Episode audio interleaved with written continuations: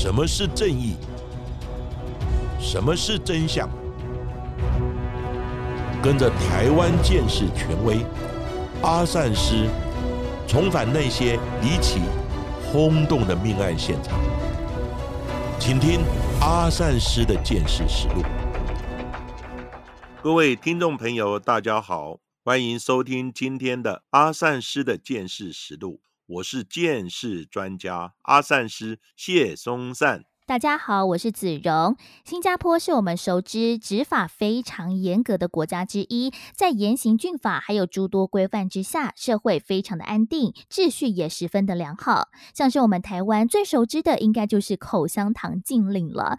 是因为早期在新加坡，其实口香糖常常会被粘在像是钥匙孔啊，或者是电梯的按钮上，也造成了非常多的脏乱和困扰。所以新加坡政府在一九九二年就颁布了这个口香糖禁。令禁止口香糖的进口还有贩售，如果违反贩售令的人，还会处以新加坡币两千元的罚款，大概是台币四万两千元左右，甚至也会公布姓名。虽然说二零零二年开始可以贩售治疗性用途的口香糖，不过呢，一般大众贩售还有走私进口，同样也会被处以最高十万新加坡币，也就是新台币两百一十万元的罚款，还有两年的徒刑呢。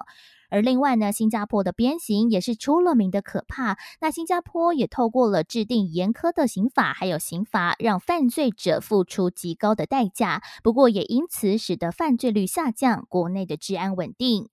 不过，就在法律如此严格的地方，居然也曾经发生过不少骇人听闻的谋杀案，而其中一起案发至今超过了四十年，依然没有侦破，而且凶手还在残忍杀害四名无辜的孩子之后，在农历的新年还寄贺卡给孩子的父母，上面写着“你绝子绝孙啦，哈哈哈”这样子一个讽刺的字句。到底这一起轰动一时的新加坡四子悬案的案发过程为何？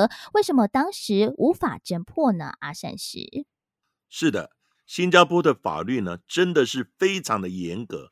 像是呢，刚才子荣所讲到的鞭刑，其实呢，只有大约四十种的罪行呢是适用鞭刑的，包括呢性侵案件、吸毒、贩毒、抢劫、绑架，以及呢暴力讨债、非法持有武器等。在十多年前。也有台湾人因为在新加坡放高利贷以及呢暴力讨债，被新加坡的法院呢判处鞭刑，三个人呢被鞭打六下到十五下不等的鞭刑。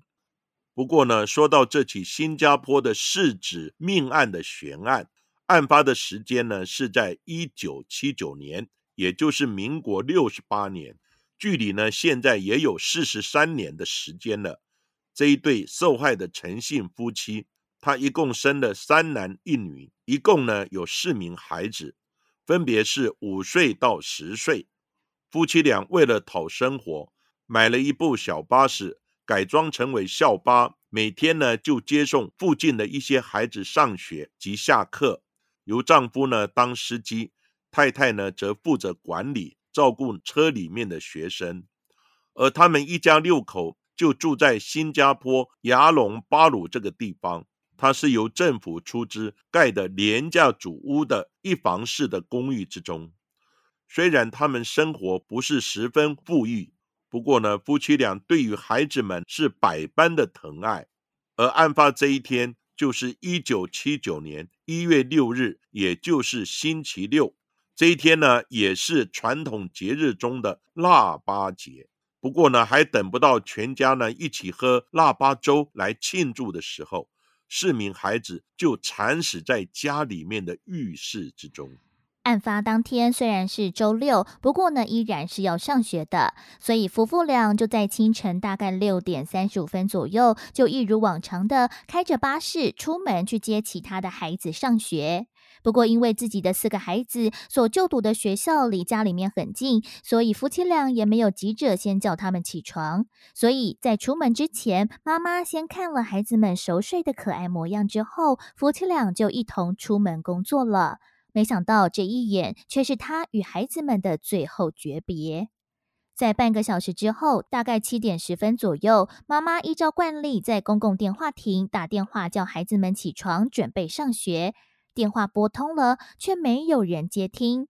妈妈觉得很怪，因为每一次只要一拨电话，就一定会有孩子起床来接听。是因为孩子们睡了太沉，没有听到电话声响吗？所以他又再度的打了两次电话回家，一样都没有人接起。这时候他就开始有些担心，所以转而打给其他熟识的女邻居，请她帮忙去家里面看看状况。邻居到了陈家之后，发现大门紧闭，他先敲了敲门，一样没有人回应。在无法确认状况的前提之下，邻居就先回了个电话给焦急的妈妈。不过等到了十点多左右，妈妈终于忙完工作赶回家，却发现了地狱般的惨状：她的四名孩子一一堆叠在浴室之内，满是鲜血，全都不幸身亡。推开家中的大门之后，他们发现孩子们的书包还在呀。不过呢，厚厚的血腥味却让妈妈惊觉大事不妙。她小心翼翼地推开浴室的门，却看见她此生也忘不了的惨状：四个孩子瘦弱的尸体全部倒在浴室的地板上，一具叠着一具，互相挤靠在一起，血肉模糊，鲜血全涌。而厨房的水池里也全都是血水，家中的地上、墙上。家具上到处都喷满了鲜血，妈妈看到这残忍的一幕，几乎呢要昏了过去。那邻居呢也听到声音之后，来到了陈家，大家也看到了惨状，他们连忙打电话报警，而警方呢也迅速的到达案发的现场。警察呢先将其他的邻居请离开现场之后，确认陈家的四名小孩分别是十岁。八岁、六岁的男孩，以及呢最小五岁的妹妹呢，都已经死亡。触目惊心的现场，就连呢到现场采访的记者都忍受不了那浓厚的血腥味而呕吐不已。法医的验尸报告显示，四名孩子呢都是死于刀伤，他们生前呢都是被人用利器呢反复的猛刺，而且伤口呢主要都集中在头部。最小的女孩呢，被捅了二十多刀，几乎面目全非。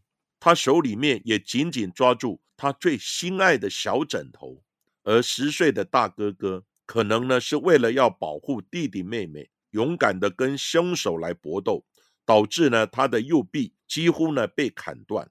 不过呢，他的手里还抓着几缕黑色的头发。头发的长度比当时呢普通男性的发型呢还要来得长一些，所以呢，警方怀疑凶手很有可能是女性。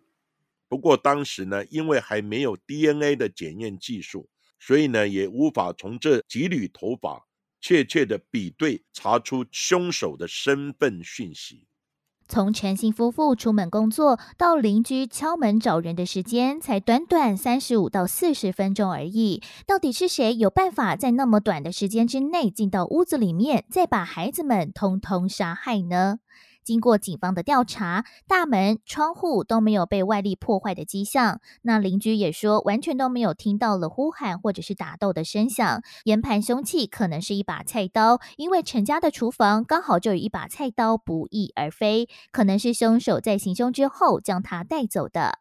而另外，在案发浴室紧邻的厨房当中，警方也发现了一盆满满的血水，这说明了凶手在杀完人之后，还曾经在这里清理过自己身上的血迹，而其他现场的痕迹可能也被他仔细的清理过。所以，尽管案发现场满屋子都是鲜血，但是完全不见任何的血脚印、手印或者是指纹，显示这一名凶手就是有备而来。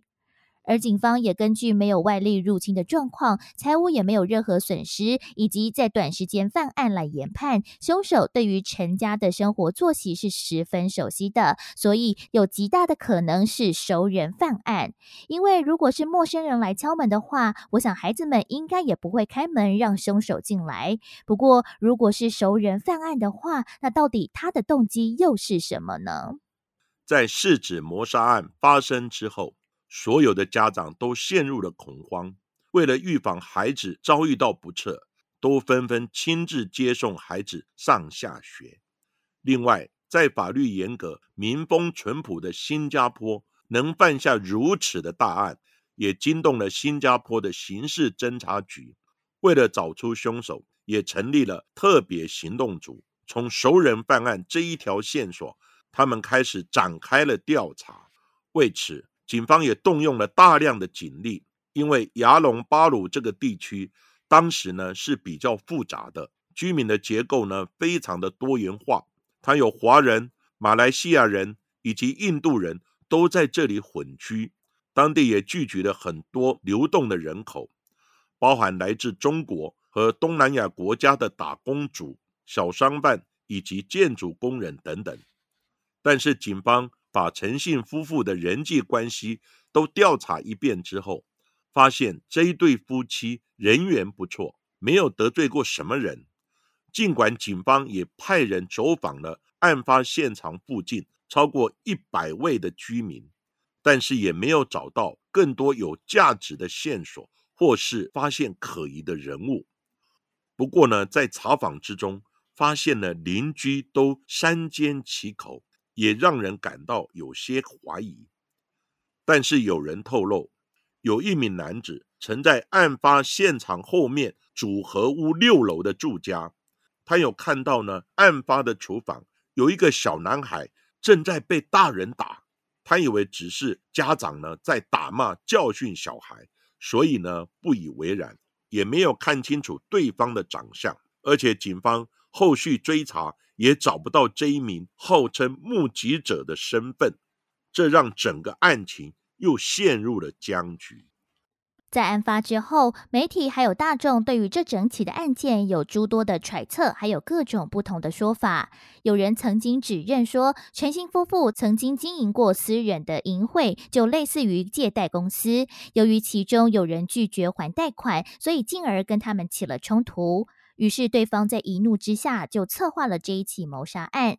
不过，这种说法也遭到了陈姓夫妻的驳斥。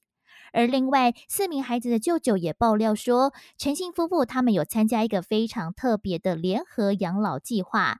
这个计划的运作方式就是呢，参与者先出一笔钱给管理人拿去做投资，后续就可以按照投资的比例来领取获利还有分红。虽然说这个本金是不会拿回来的，但是呢，分红可以持续领，投资人去世为止。然而，如果后续参与的人越来越少，分红的比例就会越来越多。所以，是不是有人想要因此来获取更多更多的利润呢？而警方也从这个讯息开始展开调查，不过仍然一无所获。不过按照常理来分析，如果谋杀案真的跟这个联合养老计划有关的话，那应该杀害的人应该是夫妇俩，应该也不是四名孩子吧？所以呢，这个案件似乎又退回到了原点。另外呢，警方也接获一条比较可信的线索，是来自一位计程车司机的报案。计程车司机他表示。在案发当天上午八点钟左右，他曾经在离案发主屋现场不远的第九十六座主屋的楼下，载过一名大约二十岁出头的可疑年轻男子。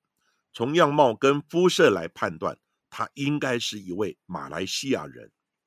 司机他也发现，这名男子在上车时，左侧的身上有着明显的血迹。而且神色有些慌张，整个人看起来十分的疲倦。最后，他在劳民达街下了车，给了车钱，便匆匆的离去。不过，在下车开门的时候，有一个类似刀子的金属物品敲到了车门，所以呢，发出了哐当的声音，也引起了司机的注意。这名形迹可疑、脸色慌张的马来西亚男子。会是杀害这四个孩子的凶手吗？警方呢也根据计程车司机所提供的男子特征，访问了陈姓夫妻。丈夫听了之后表示呢，这名男子可能是住在同一座主屋的邻居，叫西摩。那西摩呢，几乎每天都要到他们家呢来借电话，因此呢，跟他们家里呢也经常往来。所以呢，西摩跟四个孩子。还有陈姓夫妇呢，是非常的熟识，而且孩子们还喊叫他叫 uncle。警方也随即将侦查的重点转向证明孩子口中的 uncle 邻居身上。于是，警方传唤这名男子到警局进行盘问。同时，在警方的安排之下，计程车司机也指认出这名邻居就是坐了他的车的人。尽管警方向他做出了严厉的盘问，但也始终无法找到确切的证据证明说他曾经在案发现场出现过。所以，就在扣留两个星期之后，也被迫把人放了。而不久之后，这一名男子就搬了家，从此就再也没有人知道他的踪迹了。此后，尽管警方还掌握到了其他的线索，但皆由于证据不足的情况之下，而无法继续追查下去。而这起案件也变成了一桩无解的悬案，至今案发已经超过了四十年的时间，依然悬而未破。案子一天没有侦破，四处的流言蜚语还有假消息，也让陈姓夫妻不堪其扰，让还没有走出丧子丧女之痛的陈姓夫妇饱受困扰，生活也受到了影响。不过，就在案发之后的两个星期，农历新年期间，陈姓夫妇却意外的收到了一张贺卡，也彻底的粉碎他们的心。华人的农历新年，到处都充满了热闹喜庆的气氛。原本该是一家团圆的陈家，却在两星期前痛失了四名孩子。想要一家再团聚围炉，那是不可能的奢望了。不过，就在新年的某一天，陈家收到了一张贺年卡片，上面的收信人写的是夫妻两人各自的昵称，叫阿才和阿英。贺卡的图面是几个孩童。正在愉快的玩耍以及放鞭炮的画面，光是这一点就戳中了陈家的痛处。不过里面的文字内容更令人毛骨悚然，上面用中文写着：“现在你们终于断子绝孙了，哈哈哈！”甚至卡片的署名就叫“杀人犯”。如此充满恶意跟挑衅的新年贺卡，显然是杀害了四名孩子的凶手他所寄的。而这一句话更加确定了之前警方对凶手怀疑是熟人作案的推论。虽然当时妻子只有三十二岁，不过呢，他在生下小女儿之后就去做了节育的手术。这么非常私密的家庭事情，当然没有几个人会知道。而凶手居然知道这一点，说他会绝子绝孙，说明他对陈家的情况。是非常的熟悉。不过，由于贺卡上面凶手并没有留下其他多余的信息，而且当时的办案侦查水平有限，警方对于卡片的来源调查并没有实质的结果。尽管警方后续也缩小了范围，继续排查了将近两年的时间，但是他们依然没有找到任何可疑的对象。陈姓夫妇也将他们自己的交友圈筛查了一遍又一遍，也无法找出自己一家到底是得罪了什么人。而随着时间的流逝，这桩惨绝人寰的案件也逐渐被大众遗忘。但是对于受害者家属来说，四个孩子的死是他们一辈子都忘不了的伤痛。所以，每当他们又看到了自家所经营的校巴时，就会想起了那一天所发生的情景。两人总是会相拥而泣，丈夫更是没有办法专心开车。所以，为了避免触景伤情，夫妇俩就把校巴卖掉，转到了一家塑料公司来上班。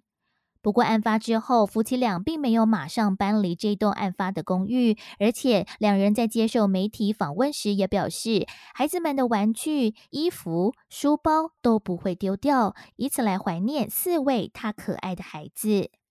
而就在案发的五年之后，陈姓夫妇又带来了新生命，妻子通过了腹育手术，再次的产下了一名男婴。之后，夫妻俩就带着这一名孩子搬了家，淡出了大众的视野。不过，时至今日，在四名孩子的墓碑之前，还是不时会有人摆放玩具，以慰他们的在天之灵。讲到新加坡这四名小孩的命案，就让阿善师想起民国六十九年二月二十八日发生在台北市的林宅血案，就是林义雄家。几乎全家被杀的一个命案，它发生的日期是在二月二十八号，难免让人想到二二八事件。所以呢，有人怀疑这起案件是否跟政治有关。那新加坡这起命案是发生在一九七九年，也就是民国六十八年，跟林宅血案六十九年的时间很接近。那个年代，两国的侦查技术以及科技也差不多，而且被害人有多位是小孩子。林宅血案还多了一位林义雄的妈妈也被杀害。而且两起案件也都有目击者、证人等，但最重要的是都没有连结证明歹徒犯案的相关物证，所以即使有涉嫌人，最后呢也都因为罪证不足而只好放人。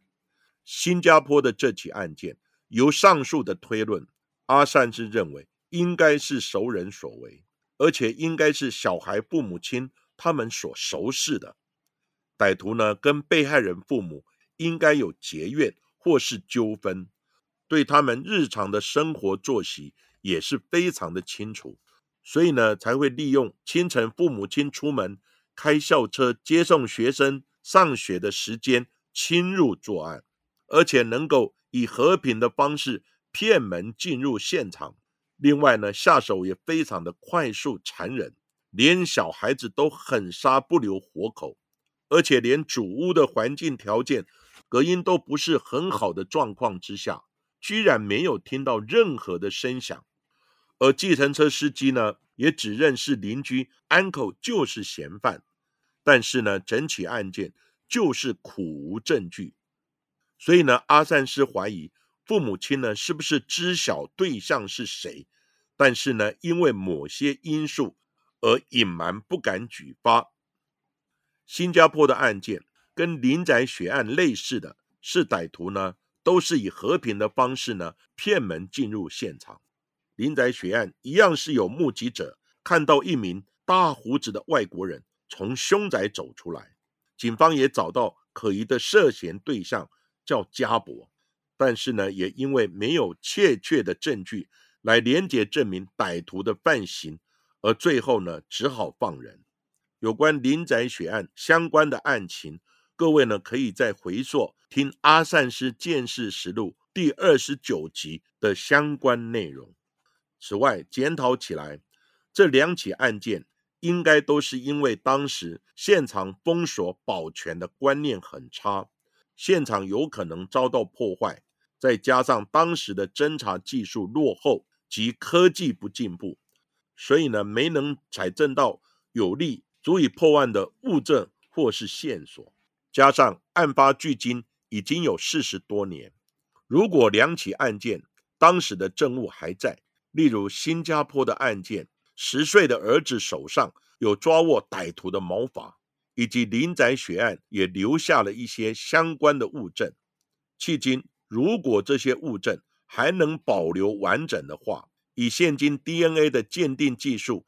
以及其他先进的鉴识科技，或许还能从物证的重新检验之中发现新的线索，让冷案有重新破案的机会。